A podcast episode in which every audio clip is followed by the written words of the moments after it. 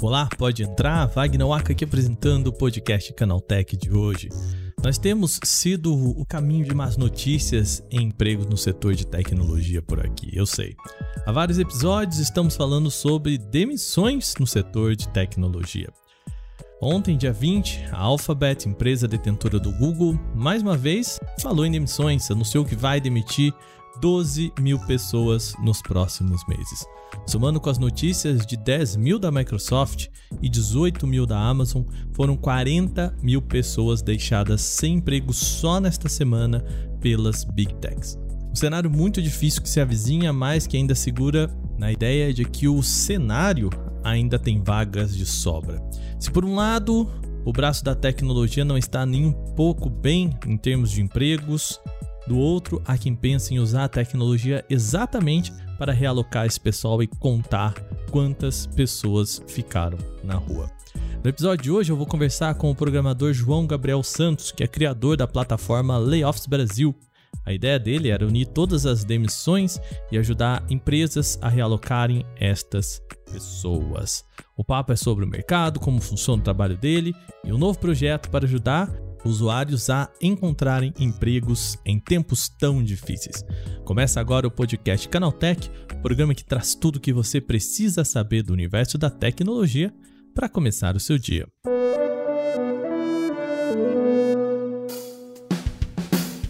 Olá, seja bem-vindo e bem-vinda ao podcast Canaltech, o programa diário que atualiza você das discussões mais relevantes do mundo da tecnologia. De terça a sábado, a partir das 7 horas da manhã, a gente traz os acontecimentos tecnológicos aprofundados aí no seu ouvido. Amanhã temos Vale o Play, o nosso podcast de entretenimento, cultura pop, games, filmes, séries, enfim, cultura pop em geral, para você curtir aí o seu domingão. Lembrando que seguimos com a nossa campanha também para você indicar esse podcast para uma amiga ou um amigo que pode gostar de tecnologia. A gente está aqui todos os dias falando sobre as principais notícias do setor, então vai lá, indica a gente, isso ajuda pra caramba, tá bom? Sem mais então, vamos lá pro tema de hoje.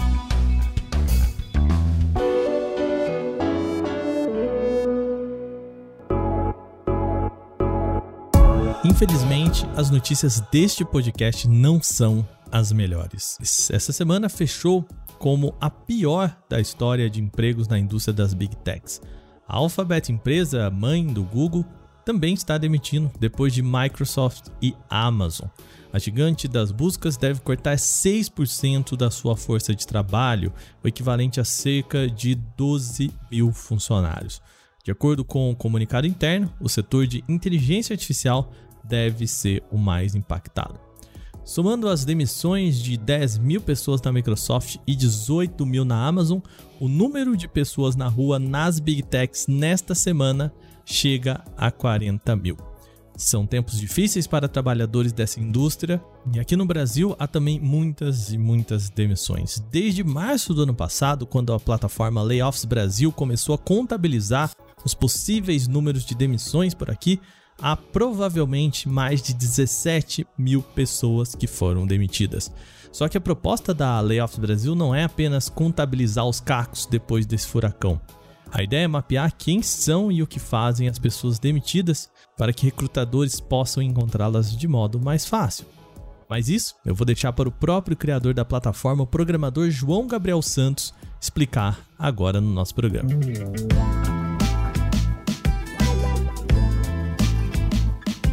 Seja bem-vindo, como você está? Tudo bem? Tudo jóia, Wagner. Prazer aí, obrigado pelo convite.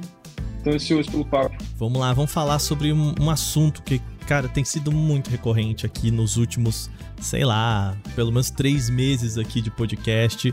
Não sei nem se a nossa audiência já cansou de ouvir falar sobre demissões e a gente talvez aqui fale por um lado também positivo, né? Eu quero começar falando sobre a plataforma que você criou para, né, pelo que eu entendi, para tentar a gente ter a dimensão de todas essas demissões, né, para unir essas demissões. É isso? Me conta um pouquinho de onde surgiu essa ideia. Foi é, ali em junho, julho do ano passado, acho que eu não lembro agora o mês exato. é, começou né, essa onda, ele estava no começo das primeiros cinco startups brasileiras a realizar uma demissão em massa, né, o famoso layoffs, né, que globalmente é conhecido como layoff, e no Brasil começou também a usar essa, essa, essa gíria, né? Uhum. E aí eu, eu, na época, eu estava recrutando muitas pessoas, né, para a empresa de trabalho, e eu falei, pô, por que não? Não é possível que não tenha um centralizador de, dessas listas, né? Então, quando acontece um layoff, sai uma lista de, de pessoas, né, que são desligadas dessa empresa, nessa leva, e eu queria achar essas listas, né? Eu falei assim, cara, por que não fazer um site desse, né? E aí eu peguei lá um Notion, né, que para quem é, é, fã de ferramentas, é uma ferramenta super legal, adicionei num plugin, botei lá e publiquei no LinkedIn, assim, em algumas horas viralizou muito, eu falei, putz, ferrou, é, ferrou não, né? Que bom, né? E, cara, graças a. Ainda bem, né? Muitas pessoas foram. conseguiram relocação, né? Graças a, ao Layoffs Brasil, né? Que foi criado naquela época e a gente vem atualizando hoje em dia aí pelo, pelo link, principalmente hoje em dia no LinkedIn e no Twitter. Cara, virou um repositório também, assim, né? Pra gente entender a dimensão dessas demissões, né? Porque quando a gente começa a ver, ah, o, a Microsoft demitiu 10 mil, a Amazon demitiu 18 mil. Aí você vai contando o Facebook aqui, de repente a gente, esses números eles começam a virar apenas números e isso é muito ruim, né? É, porque a gente desumaniza, né? Eu acho que a plataforma ali ajuda a dar uma humanizada também nesses números, né? Cara, acho que nenhuma empresa gostaria de estar desligando, né? Acho que, cara, não importa se você é uma startup pequena, né, que está no estágio inicial ali de 50, 100 colaboradores, ou se você é uma, uma, fan, uma big tech, né, que uma, o pessoal chama de FANG lá, Facebook, Amazon e tal.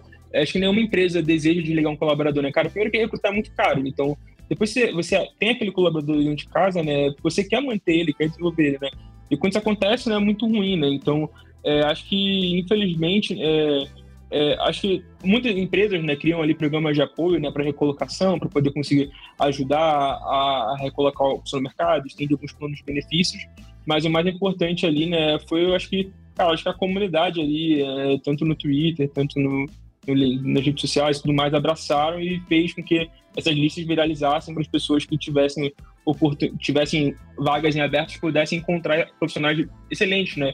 Cara, se uma pessoa está sendo, de, assim, Acho que eu vi algumas, algumas publicações de alguns fundadores, né?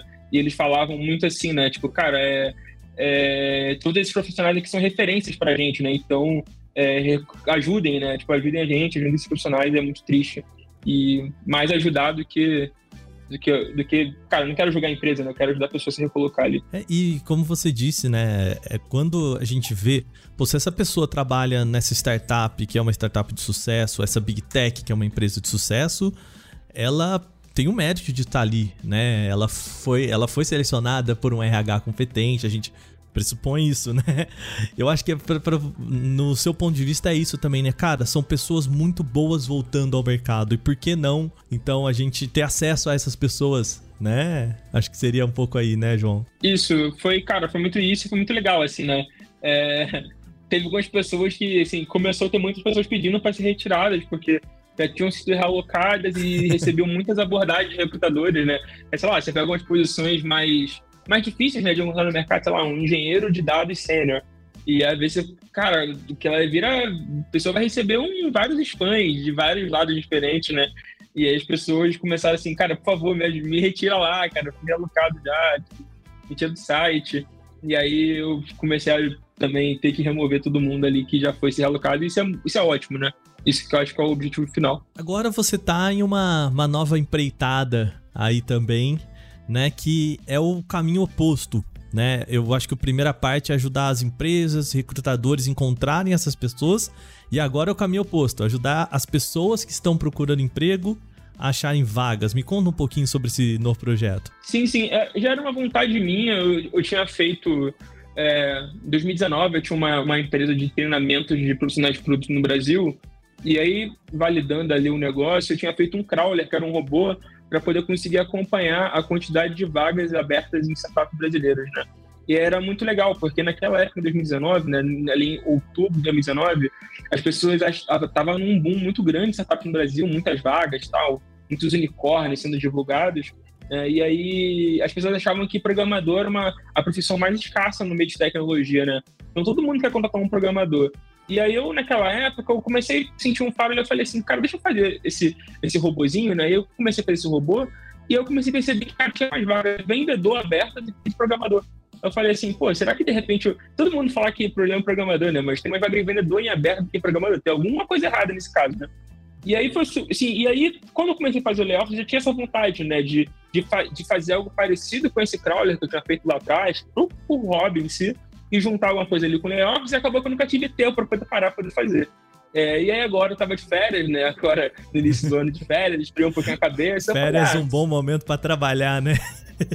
é, deixa, aí eu falei, deixa eu começar a brincar aqui com isso, comprei um domínio. Eu já, eu já, já tinha comprado esse domínio já há um tempo já. Aí eu falei, ah, deixa eu ver o que, que vai dar. E aí eu comecei, né, a formatar ali a ideia e acabou dando certo e publiquei e acaba, né, que a base ali do Layoffs é bem grande, né, tem muitos seguidores, ajudou a, a crescer e agora a gente está crescendo. Né? Aí o objetivo, né, agora como você perguntou, né, de onde tem vaga, é fazer o inverso, né, em vez de publicar a lista de demissões, é fazer com que as pessoas possam, né, encontrar vagas a partir de critérios, né, então, por exemplo, cara, todo mundo tem, pode achar vaga em vários portais, né, mas é muito chato, cara. Tem que ficar entrando em vários sites, várias plataformas, recebendo spam. Ou, cara, sei lá, eu quero uma vaga CLT e a vaga do cara é PJ. O cara, pô, o cara é vaga remota, a vaga do cara é presencial.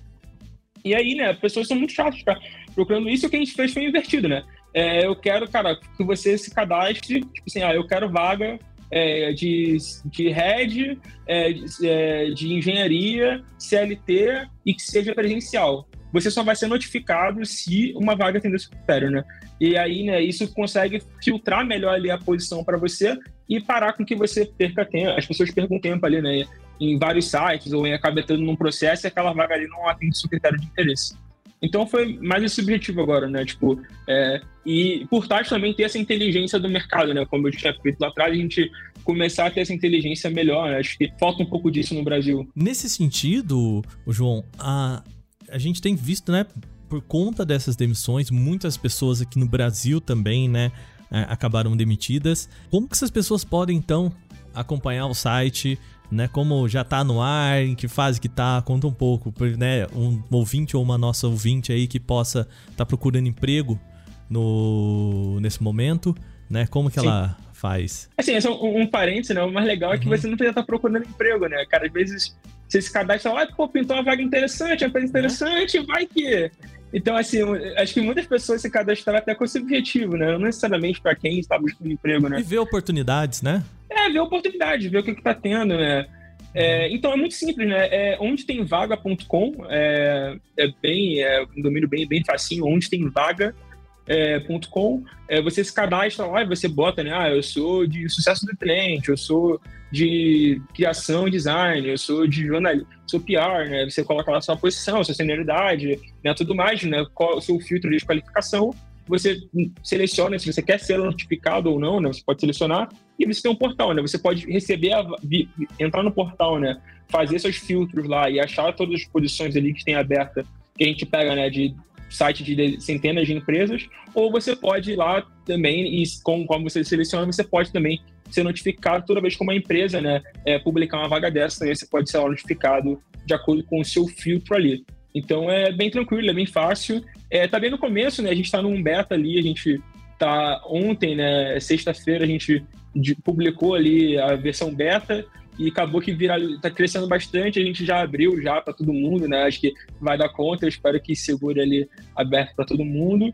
Então já está aberto, é só se cadastrar, entrar lá no site, onde tem vaga.com, se cadastrar, você seleciona se você quer receber notificação ou não, ou se você não quiser, você pode entrar lá e entrar pelos filtros e buscar para você. Para fechar aqui o nosso papo, eu queria te fazer uma pergunta, a sua percepção agora, porque o que a gente tem ouvido muito é, eu fiz essa pergunta para vários analistas no ano passado de é, existe para mim uma dicotomia muito curiosa entre uh, um lado falando que a gente tem um apagão tecnológico no Brasil, a falta de, de, de né, mão de obra, enfim, de pessoas qualificadas, e do outro empresas demitindo muito, né?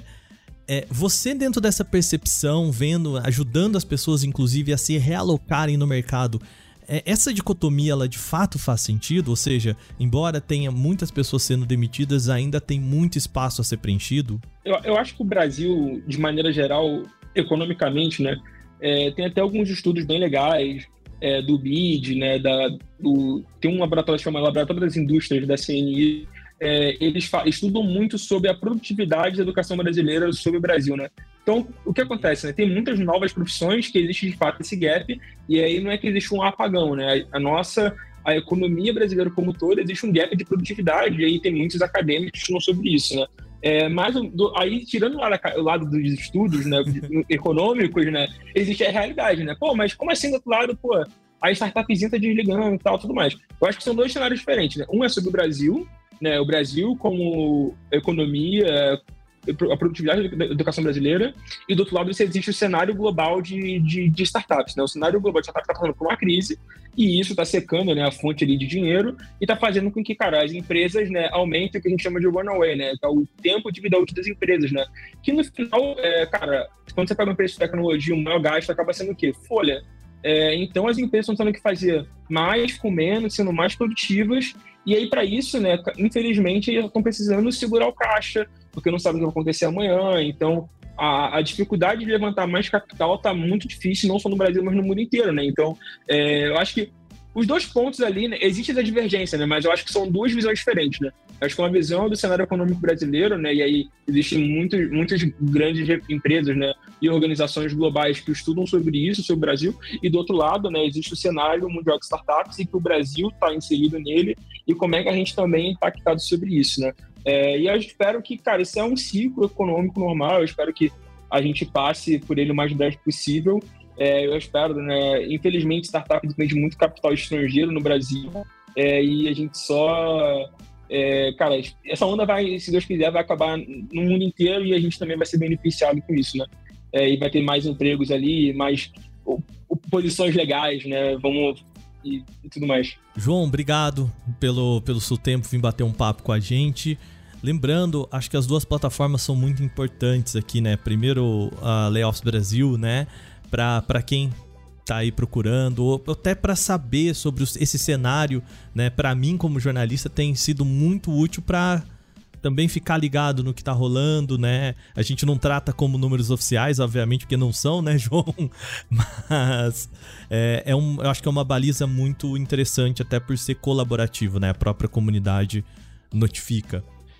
E então vou deixar os links aqui na descrição do nosso programa, então, das duas plataformas. Você que ficou interessado, vai lá, que o projeto é, é bem interessante. João, muito obrigado, viu? por vir aqui bater um papo com a gente. Eu que agradeço. Cara, é, pode, quem quiser dar ideias, assim, é bem aberto. Então, pô, pode me chamar no Twitter, no, no LinkedIn, eu fico à disposição para trocar ideias, se tiver feedback. É, aqui para poder ajudar todo mundo é, e, e fazer as coisas acontecerem. Obrigado, Wagner, e é isso. Valeu, valeu, muito obrigado. Bom, terminada a principal notícia de hoje, vamos para o nosso quadro O Aconteceu Também.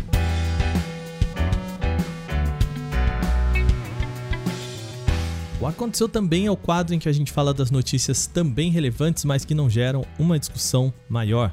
Depois da LG ter apresentado seu conceito de tela que dobra em 360 graus, a Samsung Display também mostrou um protótipo parecido é o Flex In and Out, uma solução que pode ser utilizada em futuros celulares da marca. Além de oferecer a possibilidade de giro em 360 graus, a dobradiça também faz com que o vinco no display seja mais discreto. Por meio de uma construção, entre aspas, em formato de gota, a tela não precisa ser flexionada de forma tão apertada, o que também garante menos estresse sobre a estrutura do painel. Dessa forma, a empresa coreana procura chegar mais perto de concorrentes que já oferecem vincos menos visíveis. Outros detalhes técnicos sobre essa tela não foram divulgados até o momento, como suas dimensões oficiais, resolução, taxa de atualização e mais. O WhatsApp finalmente está trabalhando uma forma de enviar fotos na qualidade original do arquivo, isso é o que apurou o site WA Beta Info nesta sexta-feira, dia 20. Na versão experimental do aplicativo, há agora um botão para selecionar a resolução desejada para a mídia escolhida que, no futuro, vai permitir optar então pelo envio na resolução nativa do arquivo sem nenhuma compressão. O seletor de qualidade ainda está em desenvolvimento e nem mesmo os testadores têm acesso a ele por enquanto, mas com essa opção, o aplicativo não colocaria nenhuma técnica de compressão, semelhante ao que acontece com fotos e vídeos enviados como arquivo. Apesar dos testes, ainda não há confirmação de que o recurso vai sim chegar ao usuário final e, claro, nem quando isso pode acontecer. O Twitter atualizou as suas regras para esclarecer os desenvolvedores sobre o uso da API de integração com a rede social.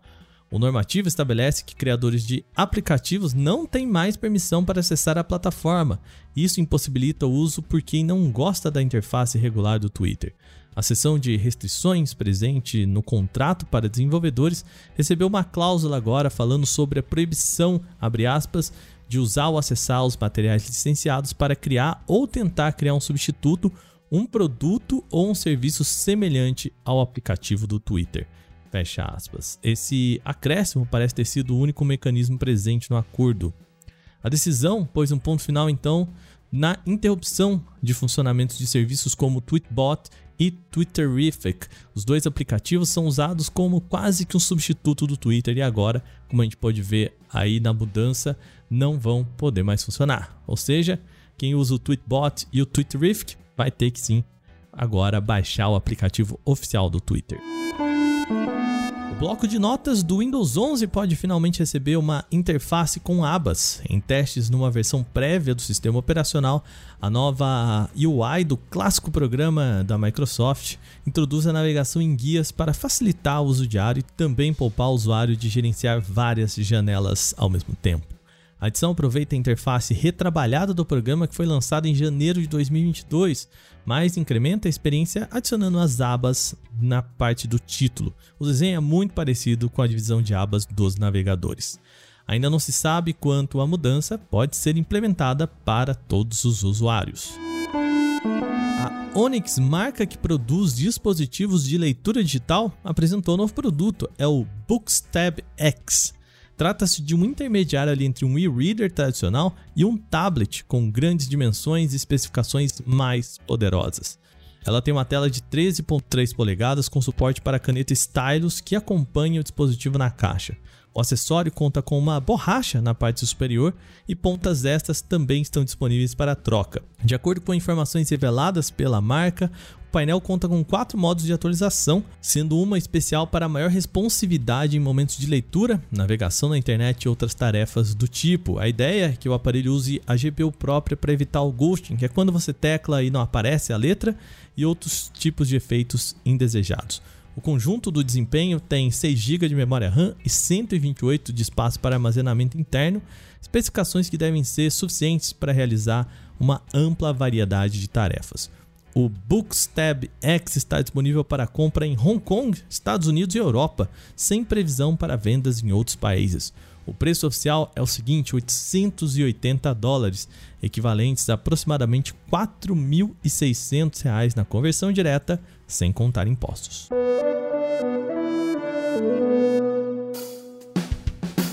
Bom, e com essas notícias, o nosso podcast Canaltech de hoje vai chegando ao fim. Lembre de seguir a gente e deixar uma avaliação em seu agregador de podcast se você utiliza um. A gente lembra que os dias da publicação do nosso programa são de terça a sábado, sempre com episódio novo logo de manhã, às 7 horas aí para acompanhar o seu café. Esse episódio foi roteirizado, apresentado e editado por mim, Wagner Waka, e o programa contou com reportagens de Vinícius Mosquen, Igor Almenara e Alveni Lisboa. A revisão de áudio é da dupla Gabriel Rime e Mari Capetinga, e a trilha sonora é uma criação de Guilherme Zomer. A capa desse programa é feita por Eric Teixeira. A gente vai ficando por aqui, lembrando, domingo tá aí, tem o nosso Vale Play, e segunda tem o Porta 101. Eu espero você lá. Aquele abraço, tchau, tchau.